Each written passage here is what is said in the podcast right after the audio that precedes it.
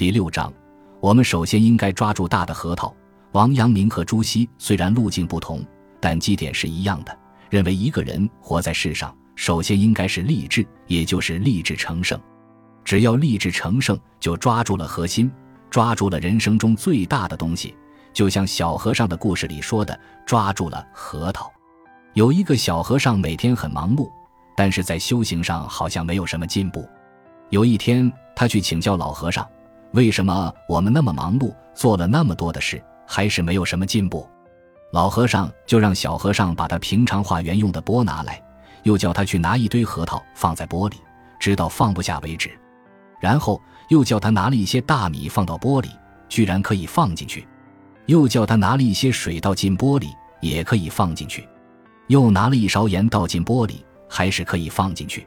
玻璃放满核桃之后，还可以放进这么多东西，是因为核桃之间有缝隙。老和尚问小和尚：“明白了？”小和尚茫然。于是老和尚让小和尚再拿来一只空碗，先放水，再放一勺盐，再放米。把碗装满米的时候，水开始溢了出来。老和尚让小和尚再放核桃，一颗也放不进去了。小和尚这才明白老和尚的意思：如果先把那些小的琐碎的东西放满了，那么就不能再放大的核心的东西；但如果抓住了核心的大的东西，那些小的琐碎的东西就都能被包容进去。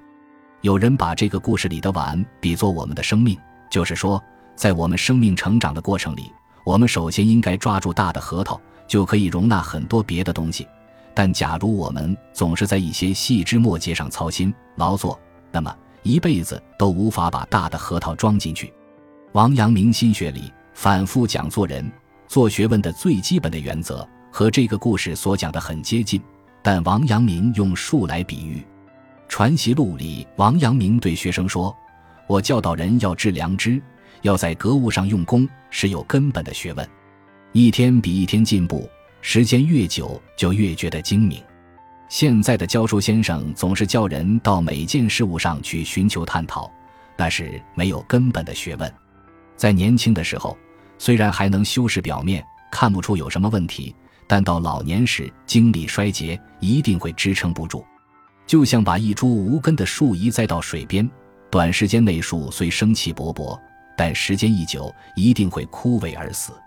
王阳明这句话的意思是：如果一个人知道自己应该成为一个什么样的人，并且找到了应该成为什么样的人的根源，那么他每天的努力都会让他进步，像一棵树那样，随着年龄的增长不断生长，越来越能经受风雨，越来越强壮。但如果没有找到根源，只是在向外追求，那么花的力气都在消耗自身的能量，随着年龄的增长，就会很快衰老。就像把一棵没有根的树种在了水边，很快就会死亡。